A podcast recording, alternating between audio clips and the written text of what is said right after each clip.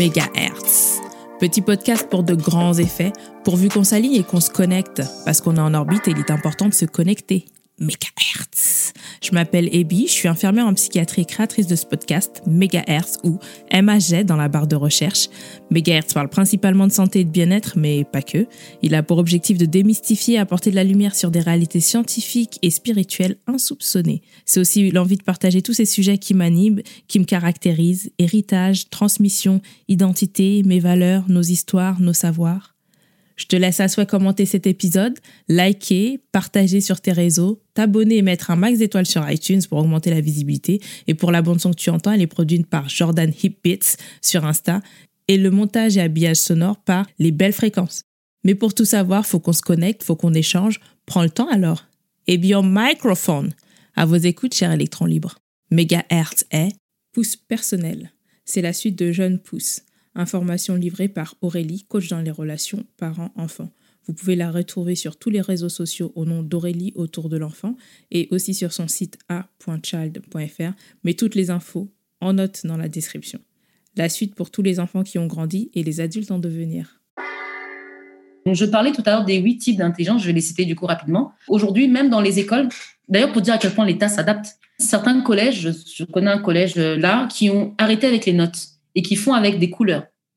Dans certains endroits, ils vont faire avec euh, une autre. Enfin, les notations sont de plus en plus euh, modifiées parce qu'on essaie de trouver la bonne manière de dire à un enfant tu dois pousser, mais sans forcément le casser, sans forcément le comparer aux autres. Et mhm. donc, il y a des solutions qui sont de plus en plus mises en avant, donc euh, mises en place. Donc, moi, je pense que les choses avancent quand même elles avancent peut-être pas à la vitesse qu'elles devraient avancer parce que le monde euh, court. En ce moment, je trouve qu'il court. Et du coup, peut-être que c'est un peu plus euh, lent. Mais c'est là aussi où on voit l'importance du cadre familial. Ah. Moi, je pense que tout ne se fait pas à l'école. Et que du coup, ce que l'école ne va pas, je dirais, totalement donner, est-ce que le cadre familial le donne? Est-ce que l'entourage le donne? Donc, je pense que il faut qu'il y ait une complémentarité en fait là-dedans. On peut pas toujours dire oui, mais l'État, ok, d'accord, mais vous, qu'est-ce que vous faites en fait? Donc euh, voilà, alors les huit types d'intelligence. Alors, euh, l'intelligence linguistique, vous savez, il y a toujours des gens qui apprennent les langues très facilement, qui les connaissent très facilement. Le logico-mathématique, dont je l'avais expliqué tout à l'heure, hein, en général, c'est ceux qui sont bons dans les matières euh, dites scolaires.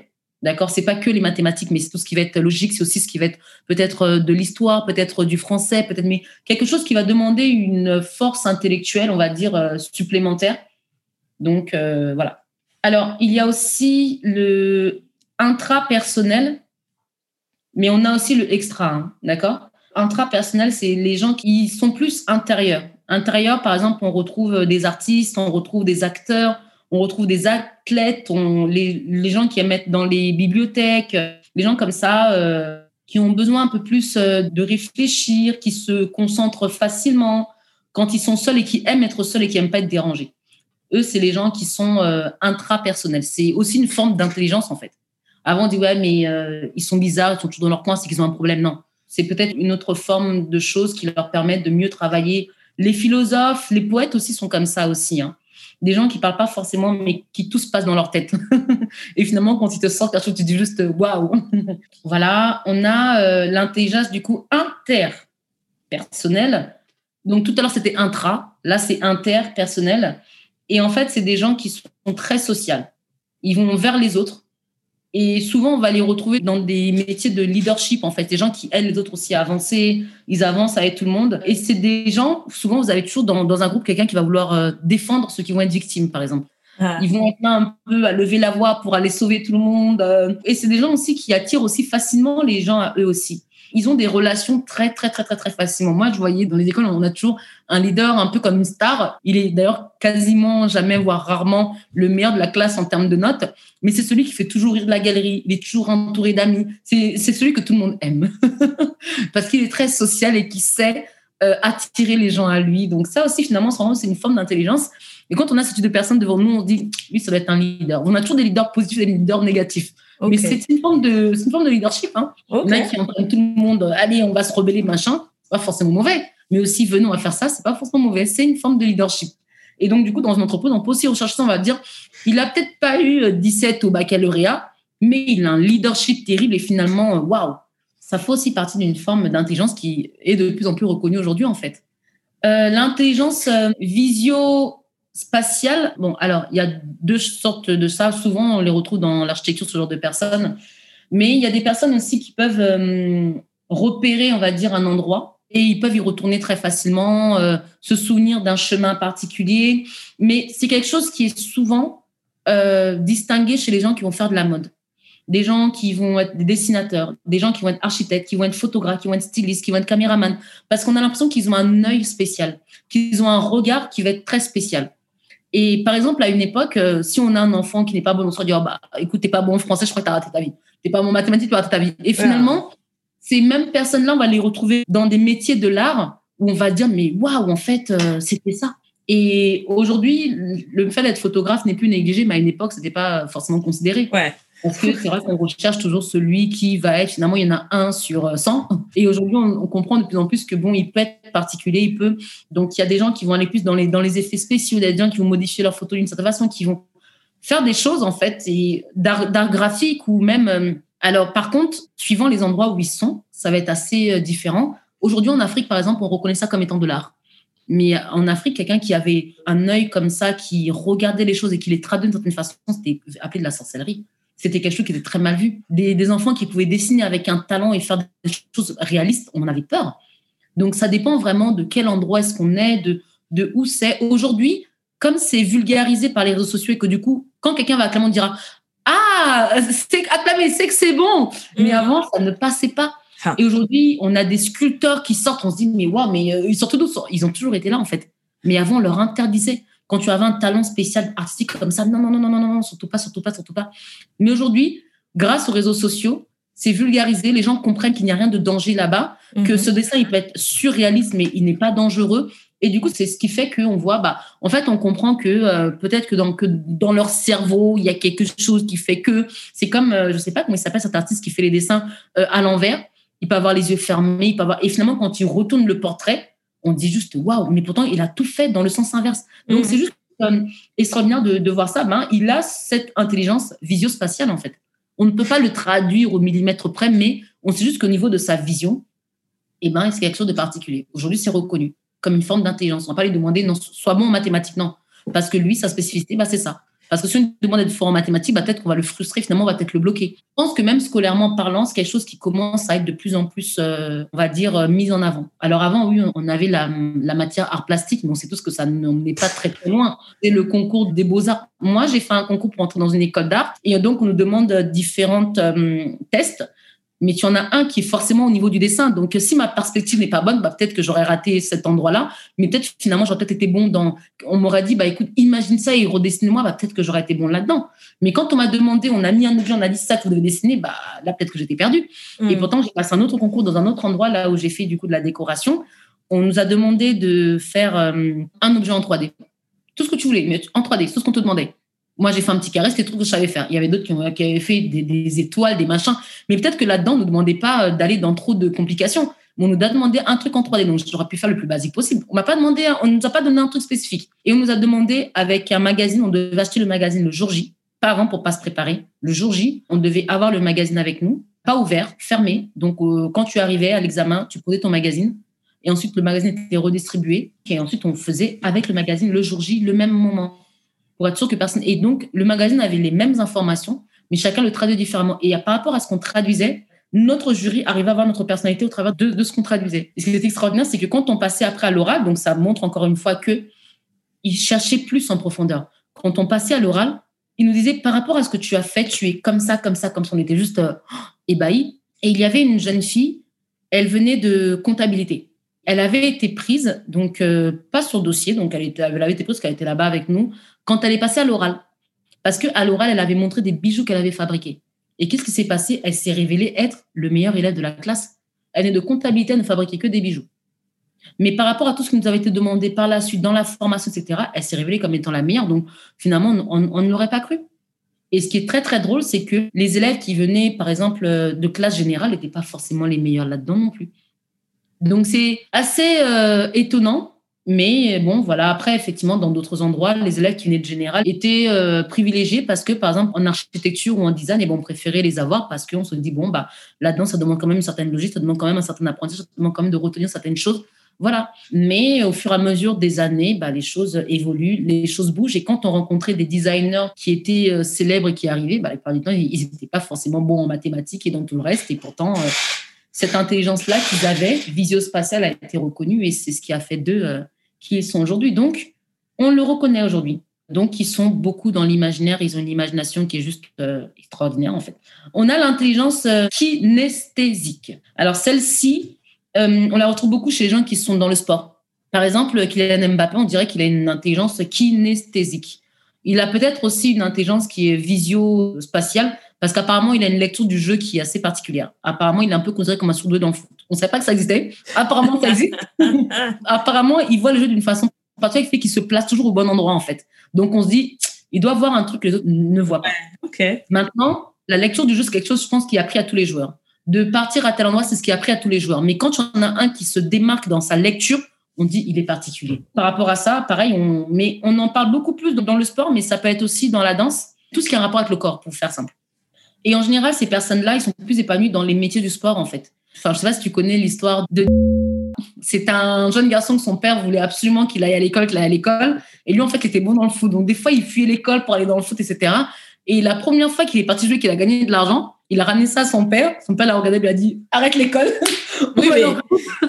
Alors, je savais pas que c'était l'histoire le joueur de foot, hein, on parle bien de la même personne. Oui, on parle bien de la même personne. D'accord, ben, je savais pas que c'était cette histoire. Malheureusement, comme souvent, hein, au début, on te dit non, et puis quand ça rapporte beaucoup, bah, les parents qui te bloquaient te disent, les faits sont que tu excelles dans ce truc-là. C'est marrant. Alors moi, personnellement, c'est quelque chose que je, que je valide complètement, parce qu'à un moment donné, euh, bah, c'est une preuve de réussite. Bah oui. Donc pourquoi tu vas... Et puis attention, il y en a beaucoup dont, dont les parents n'ont pas capitulé. Moi, mon petit frère était excellent en handball, on lui a proposé de faire une sport-étude et de, de, du coup de pouvoir euh, plus évoluer au niveau du handball. Mon père a refusé. On lui a proposé la même chose dans le foot, dans le karaté. Mon père a toujours refusé.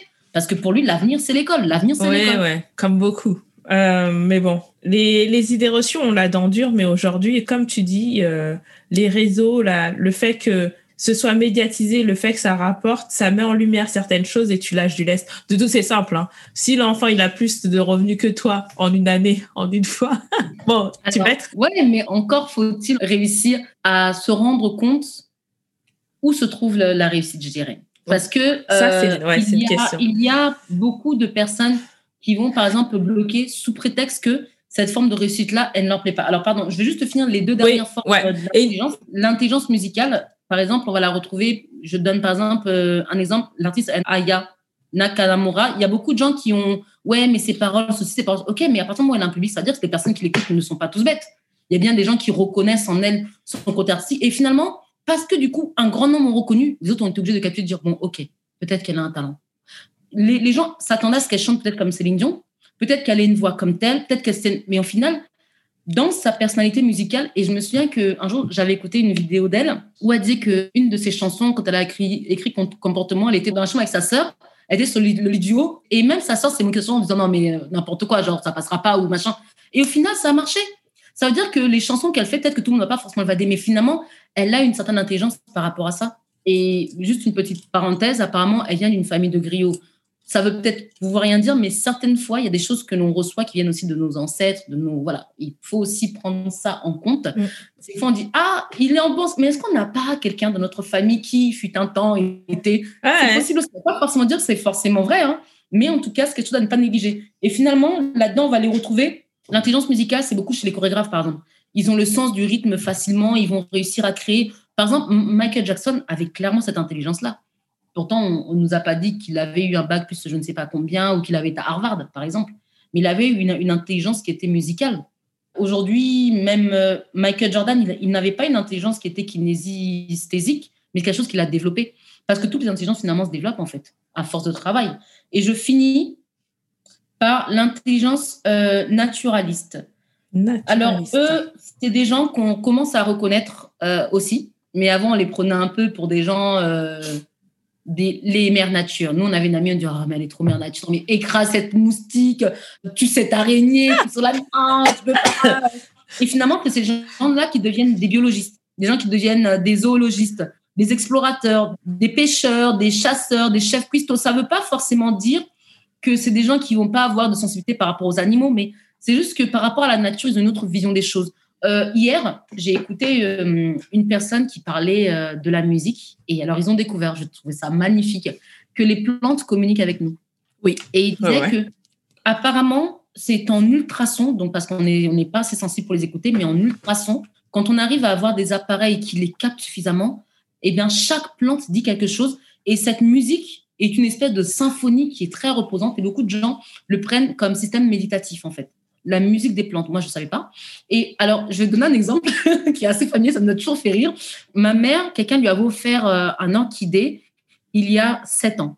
Sept ans. Cette mhm. orchidée est toujours vivante. Chaque année, elle perd ses feuilles et puis elle sort des bourgeons et puis elle grandit. On a toujours dit à ma mère, non mais dis-nous ce que tu mets là-bas parce que nous, les nôtres, elles meurent et tout. Et, j'ai une de mes tantes qui, quand elle a vu l'orchidée de ma mère, elle dit, bah, moi, je vais m'en acheter une. Elle s'est acheté une orchidée. La première est morte. La deuxième, mais quand elle est morte, ça veut dire jusqu'à son but. Donc, elle était morte, fanée. Elle en a comme ça qu'elle a acheté cinq à peu près dans son salon. Et en fait, ils n'ont jamais survécu. Et on s'est dit, mais en fait, qu'est-ce qui fait que finalement ces plantes-là survivent? Alors, cette personne qui parlait de la symphonie des fleurs explique que chaque personne a une énergie. Quand tu rentres dans la pièce de ton salon, ta plante, elle te reconnaît en fait. Et quelque part, sans que tu t'en rendes compte, elle te transmet un message qui fait que peut-être quand elle a besoin que tu la nourrisses d'eau, bah, tu vas le faire. Moi, on m'avait offert une petite plante rikiki comme ça, dont je prenais pas du tout soin. Puis voilà, je l'avais posée au même endroit que celui de ma mère, mais je sais pas pourquoi la mienne fanait. Et quand ma mère a commencé à en prendre soin, et eh ben elle a commencé à pousser, elle a commencé à pousser. Donc, euh, il y a des personnes qui ont cette intelligence-là sans même le savoir. Et peut-être que ma mère l'a, mais qu'elle ne le sait pas, en mhm. fait. Et finalement, son orchidée a 7 ans. Et elle est là, elle est là. Moi, on m'en a offert une, je, lui, je préfère la laisser à ma mère et elle vit encore. et c'est très drôle. J'ai presque. Alors, une de mes soeurs disait Ouais, mais peut-être cette tante-là, est tellement mauvaise que on en a rigolé. Mais en tout cas, une chose est sûre, c'est qu'il y a quelque chose qu'on transmet et que peut-être que qu'il y a quelque chose aussi en nous qui ressort aussi, qui rejaillit sur certaines choses et qui font que pourquoi cette personne-là va avoir de très belles fleurs et de très beaux machins et pas l'autre personne et pourtant ils vont utiliser peut-être les mêmes graines, ils vont tout acheter au même endroit, ils vont mm-hmm. et en fait on n'a jamais compris. Alors peut-être Peut-être que ça vient de là, en fait. peut-être, c'est fort possible. Alors, là, euh, on est en train d'arriver à la fin. C'était très riche, très dense. En fait, euh, déjà, d'une, quand je résume tes propos, j'ai l'impression que l'expression euh, on est d'éternels enfants est vraie. je voulais être grande, mais là, c'est foutu. Bref. Et de l'autre côté, je t'écoute parler, tu m'as parlé de PNL et tout ça. Le travail avec les enfants, dans ce que tu dis, c'est qu'un élément sur ton chemin. Tu vois, tu as parlé de PNL c'est aussi un élément sur ton chemin. Au final, par rapport à toi, à la personne que tu es, qu'est-ce que toi, ça t'apporte en fait? Je dirais que dans toutes ces intelligences-là, je ne sais pas trop si je me retrouve là-dedans. Parce que finalement, je les utilise tous dans mon métier. Hein, parce que bon, bah, je peux créer des chansons avec des enfants, comme je peux créer de la danse, je peux faire du sport avec eux, comme je peux. Finalement, tout ça, je les ai tous utilisés dans mon métier. Ça fait 14 mhm. ans, je les ai tous utilisés à un moment de ma vie. Euh, là, en une seule année, j'en ai peut-être utilisé déjà 5 à peu près. Il y en a 8. Et je continue, je dirais que euh, dans mon parcours personnel, je pense être dans le besoin d'accomplissement. Alors, je vais te donner un peu plus d'informations sur cette étape-là. C'est l'étape qui se trouve tout en haut de la pyramide de, Maslow. Je te le répète, le besoin physiologique qui est en bas. On a le besoin de sécurité qui est un petit peu au-dessus. Le besoin d'appartenance, le mhm. besoin d'estime de soi et le besoin d'accomplissement. On appelle ça aussi auto-réalisation de soi. Et là-dedans, dans l'autoréalisation de soi, on retrouve la moralité, la créativité, la spontanéité, la résolution des problèmes, l'absence de préjugés, l'acceptation des faits et surtout l'acceptation de soi, en fait. Je pense que euh, dans mon parcours personnel, je suis à ce niveau-là, je dirais pour le stade de ma vie. Encore une fois, la pyramide, elle recommencera. Hein. À 40 ans, je me dirais, bon, aujourd'hui où j'en suis, est-ce que machin, est-ce que je pense je ne dis pas que ça va forcément arriver à 40 ans, mais à chaque étape de la vie, on a besoin de faire encore un saut vers le haut, encore un saut vers le haut. J'ai un ami qui me disait, euh, tu es quelqu'un de trop déterminé. Et même quand on discute, je vais aller jusqu'au bout de mes idées. Et un jour, je lui ai dit, mais peut-être que c'est un défaut. Il a dit non, pas forcément. Mais c'est ta personne, c'est que tu es comme ça. Mhm. Et je me suis rendu compte que quand je vais à l'opposé de ma personnalité, de mes idées, c'est comme si j'en souffre en fait. Et c'est limite plus fort que moi il faut que je fasse le truc comme ça. Et justement, euh, c'est parce que j'ai dépassé le stade de plaire aux gens. J'ai dépassé le stade de l'estime de soi. Donc, du coup, j'ai confiance en moi, mais ça ne veut pas dire que j'ai totalement confiance en moi. Je, personne n'est parfait, donc je ne suis pas non plus parfaite. Il y a encore des endroits où je vais être, euh, enfin, c'est tout bête, hein, je suis censée faire un cours en ligne depuis euh, 3, 4, 5 mois à peu près, et j'arrive pas à le faire. Mhm. j'ai fait une vidéo YouTube là, mais j'ai mis tellement de temps que moi-même, ça m'a épuisé. Donc, j'ai finalement encore des difficultés de faire certaines choses. Mais je pense que hum, avoir toutes ces compétences-là m'a peut-être permis de me sentir légitime. Parce que justement, le fait de ne pas avoir fait de la psychologie, ne pas avoir fait euh, peut-être pédiatre ou quoi que ce soit, euh, dans le pays dans lequel on vit, dans le monde dans lequel on vit, en tout cas euh, en francophone, m'a souvent fait douter de mes compétences en fait. Et donc, j'avais besoin de compléter mes formations pour me sentir beaucoup plus légitime. Alors, à chaque fois qu'on m'a nommé responsable, ça a été fait avant que je commence la formation pour être directeur. À chaque fois. J'ai été responsable sur un site avec une collègue. J'avais la partie des CE2, CM1, CM2. J'avais 18 personnes que je devais envoyer dispatcher. Ma collègue avait des CP, CE1. Elle avait à peu près 6 personnes à dispatcher. Mais quand tu as 18 personnes, tu en as 6, c'est une grosse différence. Et là-dedans, il a fallu que je m'affirme. Et ça a été la première fois que j'étais responsable. J'ai eu beaucoup de mal à m'affirmer. J'ai eu des collègues qui m'ont vu passer de leur collègue simple à directrice. Ça a été un choc terrible pour eux. J'ai eu beaucoup d'opposition Là-dedans, là, ça a été la première fois où j'ai dû marquer une limite claire et assumer que je n'étais plus du même côté que tout le monde. Ça a été extrêmement, extrêmement, extrêmement difficile. Une de mes directrices a dû me dire, tu ne dois rien à personne, tu es là parce que c'est ta place et que tu le mérites, point.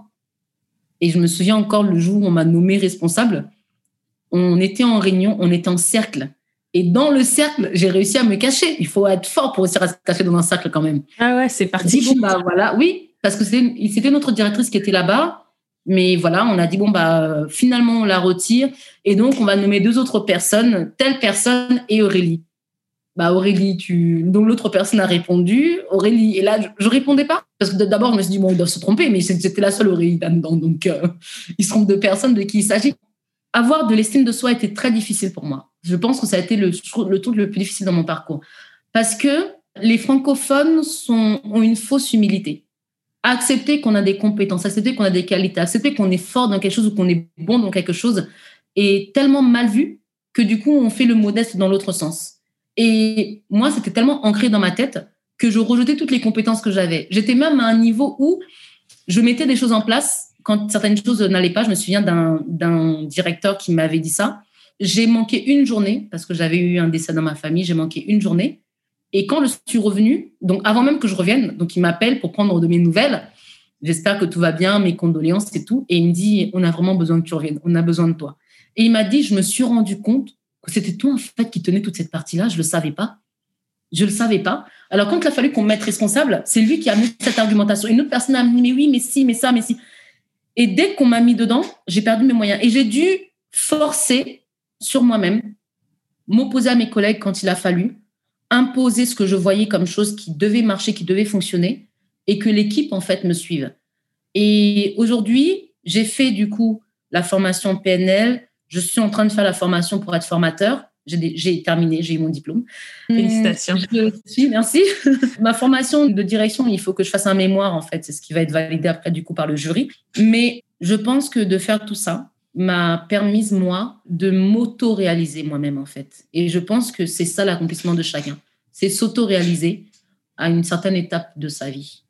Et quand je dis je suis arrivée tout en haut de la pyramide, ça c'est selon moi, mais je sais que dans quelques temps, il y aura un recommencement parce que c'est pour simplement aller encore plus haut, en fait. Oprah Winfrey disait, quand tout est calme, ça ne veut pas dire que ça sera calme indéfiniment, mais il y a une autre tempête qui va arriver, c'est pas pour te casser, mais c'est pour que tu ailles encore au niveau au-dessus. Et aujourd'hui, c'est comme ça que je considère euh, les choses.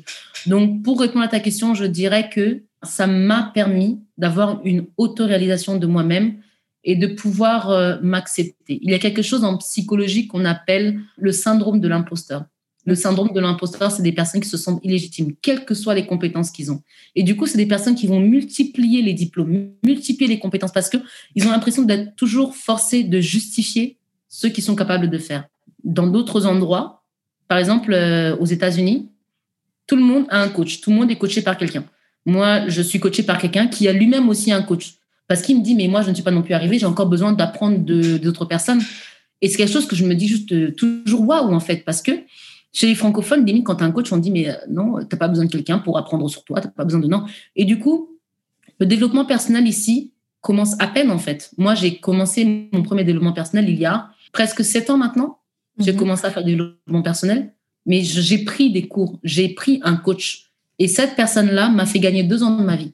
Parce que dans les questions qu'elle m'a permis d'échanger avec moi-même, elle m'a permis de gagner deux ans de ma vie. Ça veut dire que quand j'ai fait le coaching, je suis arrivée au sommet de la pyramide à ce moment-là, sans m'en rendre compte. Parce que ça m'a permis de passer une étape de ma vie, une deuxième étape de ma vie. Deux ans après avoir fait le, coaching, j'ai découvert tout ce que la coach m'avait donné sur, les, sur Internet. Et je me suis dit, mais waouh, mais ça veut dire quoi? Ça veut dire que je l'aurais fait par moi-même. J'ai peut-être découvert ça, euh, effectivement, deux ans plus tard. Mmh. Or, là, je regardais ça deux ans après, je voyais que tout ce qu'elle m'avait dit, je l'avais déjà appris. Et le travail sur soi est quelque chose qui est vulgarisé chez les anglophones, parce que les anglophones cherchent constamment l'excellence, l'amélioration, mais pas pour les autres, l'amélioration de soi, pour pouvoir apporter après à la société. Or que ici, ce n'est pas une critique, hein, mais c'est toujours euh, l'acceptation des autres, la valorisation des autres, ce que les autres vont penser, ce que les autres vont penser. Et au, final, tout le monde a peur d'aller chercher l'information chez quelqu'un d'autre. On cherche l'information, ils, ont peur. Et du coup, on va tous demander à ce que telle personne soit comme ça, telle personne soit comme ça. Aujourd'hui, aujourd'hui être coach est devenu quelque chose sur lequel on te demande aujourd'hui d'avoir un diplôme. Le centre de formation que j'ai fait de la PNL forme aussi des coachs. Mais c'est quelque chose qui se fait depuis moins de cinq ans. Parce qu'avant, il n'y avait pas besoin de ça, en fait soit des gens prenaient des gens parce qu'ils avaient déjà une certaine compétence, mais on a toujours besoin de cadrer ça dans un diplôme. Alors, oui, d'un côté, c'est bien, mais d'un autre côté, en fait, ça exclut d'autres personnes. Parce que finalement, on va te dire, tu as la formation de coach? Ah ben non, je peux pas te prendre. Et c'est complètement faux. Moi, aujourd'hui, j'ai fait de la PNL, mais j'ai pas fait la formation pour être coach. Des gens pourraient me dire, mais quel est ton diplôme de coaching? Je leur dirais de la PNL, oui, mais c'est pas vraiment un diplôme de coaching. Puisque dans le centre de formation, je me trouvais, c'est une autre filière. Et en fait, euh, je pense que finalement, la construction de soi passe par son propre parcours, son propre parcours qui va être instinctif. Aujourd'hui, je m'appuie énormément sur l'instinctif mhm. parce que je me suis rendu compte que mon instinct me conduit vers le chemin qui est le bon pour moi. Pas pour les autres, mais pour la personne que je suis. C'est pour ça que je suis plus dans un accomplissement, dans cet auto-accomplissement de moi-même. Et du coup, toi, tu en es où pour ton auto-accomplissement? Ah, mon auto-accomplissement. Excellente question. Alors, je pense que je suis quand même au début. Je suis au début de ce cheminement parce que euh, déjà, je pense que le podcast, ce podcast, c'est pas rien du tout. Pour moi, c'est la première fois que j'entreprends quelque chose pour moi-même et par moi-même. C'est limite un peu extraordinaire. Je me serais jamais vue parler à des gens que je connais pas. Je suis nature réservée, mais je suis pas timide. Ça, c'est une certitude. Je suis pas timide, mais je suis réservée. Là, j'ai une excuse pour aller parler à des gens, leur exposer mon projet, travailler sur moi, corriger deux, trois choses. Voilà. Et puis en découvrir d'autres et être fasciné. Il y a pas si longtemps, euh, tout ce que tu dis, il y a pas si longtemps, il y a toutes mes croyances qui se sont effondrées comme euh, il y a des vrais métiers, il y a des faux métiers. Être photographe, c'est pas un métier. Les vrais métiers, c'est être banquier, c'est être euh, médecin, c'est tout, tout ça là. C'était ça, c'était moi, c'était moi. J'ai eu des décès et j'ai commencé la capoeira. Et en fait, euh, je suis avec un maître très connu dans ce milieu, pas connu, reconnu. C'est totalement différent. Ce qui fait que tous les week-ends, il est à l'étranger. Et un jour, je le regardais. je voyais un, un mec assis par terre avec sa peau peinte d'épices et sa perle ras le cou, sa petite, sa casquette trop petite pour son cerveau. un Marcel aux couleurs du Brésil. Il jouait du banjo là avec euh, avec d'autres. Et je disais mais tu le regardes comme ça, le gars il paye pas de mine. Mais en fait, ce mec-là, c'est un cadre dans sa discipline. Vraiment. C'est-à-dire que il a fait énormément de pays dans le monde. Il a des week-ends. En fait, quand il, il est, c'est un sportif en fait de haut niveau. Mais euh, je me dis, mais moi en fait, je suis en train d'accéder au meilleur d'une discipline alors que pour moi c'est pas un métier. Comment il fait pour faire de l'argent? C'est pas un métier. Mais ça m'a interpellé pendant plusieurs mois en fait. Je dis mais comment il fait pour manger? Et voilà. Et il y a eu ça, il y a eu mégahertz, il y a eu toutes ces questions à l'extérieur. Comme j'ai dit, moi je suis en psychiatrie. La psychiatrie, comment te dire? c'est dans la famille, on te dit, mais qu'est-ce que tu fais là-bas? On te dit, non, faut, faut changer. on me dit, non, c'est, c'est pas bon là-bas, faut changer. Genre, maintenant que tu as un diplôme, tu es tranquille, bref. Et en fait, je me suis rendu compte de beaucoup de travers que que nous, on avait dans notre euh, dans notre milieu afrodescendant, euh, tout ce qui est de la violence euh, proposée aux enfants, tout ce qui est de l'ordre du tabou. Parce qu'en fait, comme tu dis, on parle jamais. On parle jamais, on parle jamais de rien. Tout va toujours bien. Même quand ça va pas, ça va bien. Et quand tu parles, tu parles trop. Et puis c'est assez marrant. Il y a un moment, j'ai travaillé en univers carcéral, je racontais ça à des copines et, euh, même cette capacité à dire, euh, il y avait toutes sortes d'infractions euh, criminelles répugnantes et tout. Et mes amis, enfin certaines copines qui me disaient non mais ça c'est que chez les autres. Je dis non, c'est pas chez les autres, c'est que chez nous il y a tellement de tabous que quand ça arrive, tu peux pas en parler. Le nombre d'histoires incestueuses qu'on entend sans vraiment entendre, dont on parle pas vraiment et qui ah. sont étouffées, ben en fait juste on n'en parle pas c'est terrible, hein, c'est horrible, où, euh, où la mère va même préférer que l'enfant se taise plutôt qu'elle brise euh, ce cercle, cette famille. Et tu te dis, tu te dis, waouh. Je vais simplement te dire que euh, mon activité que je fais, elle mhm. s'adresse en premier à la communauté afro. Ouais. Elle s'adresse à tout le monde, hein, parce que tout le monde en a besoin. Elle s'adresse en premier à la communauté parce qu'il y a un besoin de sortir trop de secrets, en fait. Tu vois, la première vidéo que j'ai faite, il y en a une que je suis en train de préparer, en fait. Ça parle euh, des relations beau-père et du coup euh, beau-fils, mhm. et belle-mère et belle-fille, mais pas dans le lien du mariage, dans le lien d'une famille recomposée. Parce qu'on dit toujours, oui, la belle-mère est méchante, elle est violente. Il, y a aussi des beaux-pères qui sont très, très, très violents avec leurs enfants. Et ça, on ne le dit pas. Tu as même des pères qui sont tout court très violents avec leurs enfants. Et ça, on ne le dit pas. Des humiliations comme terribles. Et les, les garçons ne parlent jamais les filles finissent par craquer. Parce que moi, j'ai déjà eu des cousines qui ont fui de chez tant, telle qui a fui de chez sa mère, on connaît. Mais les mm. garçons ne parlent jamais. Est-ce que on peut juste imaginer la destruction psychologique que ça leur fait? C'est terrible. Hein Et mm. comme tu le dis, chez nous, bah, comme cette maman, non, non, jusqu'à l'école, on nous dise rien. Je dis, mais ça va pas. Vous avez même de la chance que, que, que cet enfant montre des signes que ça va pas. Parce que finalement, tu vois, la première chose, ils l'ont tapé, ils l'ont puni, ils l'ont machin. Je dis, mais pourquoi? Au départ, c'est ce que j'ai dit à cette maman. Et j'ai même été plus loin. J'ai dit à cette mère, tu es en train de briser ton fils. Si tu veux que, ton enfant soit une lavette sur laquelle tout le monde crache dessus, alors continue comme ça. Mais si tu veux que ton enfant soit fort et costaud, défends-le. Défends-le. Pourquoi cette maîtresse, elle parle à toi et je, je, je vais te dire pourquoi. Parce que c'est quand elle va aller parler à la maman rebeu, elle va lui tourner la tête. Quand elle ira parler à la maman française, elle va même pas la calculer. Mais toi, est-ce que tu vas taper ton enfant? Tellement vrai. C'est tellement vrai. Est-ce que tu te rends compte? Vous avez tout fait, vous avez fait quoi? Vous l'avez tapé, vous l'avez puni? Tu, je dis, est-ce que tu te rends compte tout le mal que vous avez fait d'enfant pour finalement apprendre que c'était même pas de sa faute? Je dis, mais tu te rends compte? Non, non, on veut juste être tranquille. Elle est, non, arrêtez de vouloir juste être tranquille avec l'école. C'est pas comme ça que ça marche. Pose-lui la question. Qu'est-ce qu'il a? Pourquoi il est comme ça? Demande-lui. Et donc, il a fallu qu'il redescende. Et au final, aujourd'hui, le garçon, euh, bah, tu sais quoi, bizarrement, il a arrêté. Cette histoire-là, elle, a été, a réglée. Elle, est redevenu le, gentil garçon que la mère a toujours connu. Tu sais, tu dis un truc très intéressant. Je parlais de ça avec un ami.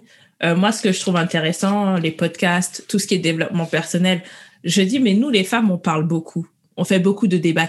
Mais les hommes, ils sont où? Parce qu'on est là en train de dire, on est en train de se réformer, de se, de se réparer et tout. Mais en fait, euh, c'est un équilibre, c'est l'homme et la femme. Les gars, ils parlent pas, ils serrent juste les dents. Et après, ça donne des gens en couple qui desserrent jamais, qui lâcheraient jamais rien. Là où, en fait, il y a rien. Fallait juste parler, sortir le truc. Mais en fait, tu ne sais pas faire. On t'a tellement bridé tu vois, euh, c'est en étant en psychiatrie que j'ai découvert cette histoire de trauma transgénérationnel.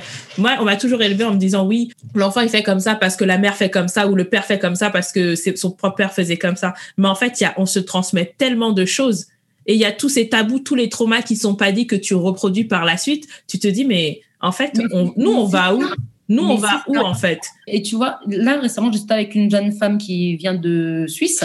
Elle est congolaise et elle a divorcé. Donc, quand elle a divorcé, elle s'est séparée de son mari, elle a gardé son enfant. Et elle m'a dit, elle s'est rendue compte, du coup, comme elle était toute seule avec son enfant, que la famille était quand même trop présente. Je dis, comment ça? Elle m'a dit, bah, en fait, notre enfant n'est pas élevé par nous, il est élevé par ta mère. Ta Je dis, mais pourtant, tu étais séparée. Elle dit, oui, je sais.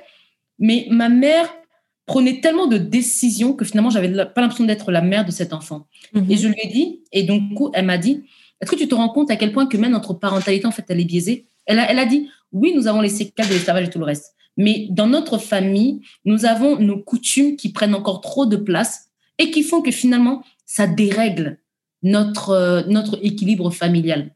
Et je lui ai dit, je suis d'accord avec toi. On a trop de choses à remettre en question. Et tant qu'on ne les remet pas en question, on aura encore du mal à avancer. Ça veut dire que un parent ne peut pas avoir la bonne proximité avec son enfant parce qu'ils ont trop de choses qui les séparent déjà. Hormis le fait que le parent ne sait pas Parce que chez nous, qu'est-ce qui se passe? Quand tu as discuté Tu as discuté avec ta tante ou avec ta cousine ou avec ta grand-mère, mais c'est pas ta mère qui te parle. Ta mère, elle te parle euh, le jour où tu as tes règles et encore. Vraiment, si vraiment elle n'a pas le choix, tu vois. Non, elle te parle pas, elle te donne des serviettes. Elle dit dès que tu as ça, tu mets ça. Voilà, débrouille-toi. dès que tu as ça, tu mets ça. N'importe quoi. Oui, oui, c'est vrai. C'est En fait, dans la coutume, peut-être que je sais pas si c'est moi qui suis très idéaliste, mais moi, je me dis que dans la coutume, tu peux t'en sortir si tu as suffisamment d'entourage et d'étayage et que les gens sont bons. Mais si toi-même t'es perdu, tu crois, tu sais, des fois, tu crois que t'es perdu, mais tu crois que tu fais bien. Donc, si vous êtes tous comme ça, là, dans la famille, vous avez à quoi? Il y a cinq tantes ou même plus. Mais en fait, euh, l'enfant, il est foutu, tu t'en sors pas. S'il y a que la mère, regarde, j'ai une histoire. J'ai un oncle, enfin, un neveu de mon père qui a quand même un bon poste, donc il a assez au pays, il a mis ses enfants dans l'école, en école privée. Mais on connaît les histoires aussi dans nos familles, comment il y a de la jalousie. Tu sais que sa grande sœur, le gars, c'est un monsieur, hein. Il est plus vieux que ma propre mère, c'est-à-dire que sa sœur lui l'a giflé devant sa femme et ses enfants en disant qu'il devait pas faire ça. Mais le gars gagne très bien sa vie. Il fait ce qu'il veut, en fait. Il pourrait même aller mettre à l'école publique. Il a giflé. Sa femme, quand elle racontait, elle avait mal pour lui. J'ai dit, même moi, dans ma tête, OK, t'es la grande sœur, mais comment tu peux humilier ton petit frère qui est devenu un homme devant sa propre femme et ses gosses? En fait, il y a aussi beaucoup de tristesse chez nous. Je, je pense qu'il y a beaucoup de, tu sais, cette notion de s'accomplir soi-même.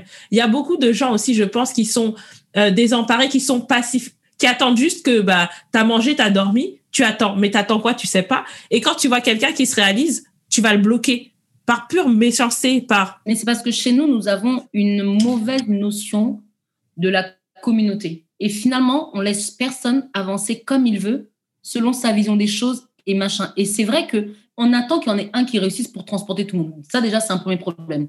On attend qu'il y en ait un qui réussisse pour tous le casser. Ça, c'est un deuxième problème. Et finalement, quand tu essaies d'être un peu différemment, tout le monde, non, non, non, faut pas, faut pas. Il faut que tu suives les normes. OK. Bah, c'était très euh, intense, enfin profond. Merci d'avoir pris le temps de répondre à toutes mes questions et euh, d'avoir expliqué tout ça. Il y a énormément d'informations. Merci beaucoup. Merci en espérant t'avoir fait vibrer un peu. N'hésite pas à commenter, liker, partager, t'abonner, à mettre un max d'étoiles sur iTunes pour faire décoller Megahertz, que tu peux aussi retrouver d'ailleurs sur Instagram au nom d'Ebio Microphone, montage et habillage audio, les belles fréquences sur Insta, production du jingle Jordan Hip Beats. C'était Ebio Microphone. À très vite sur les ondes.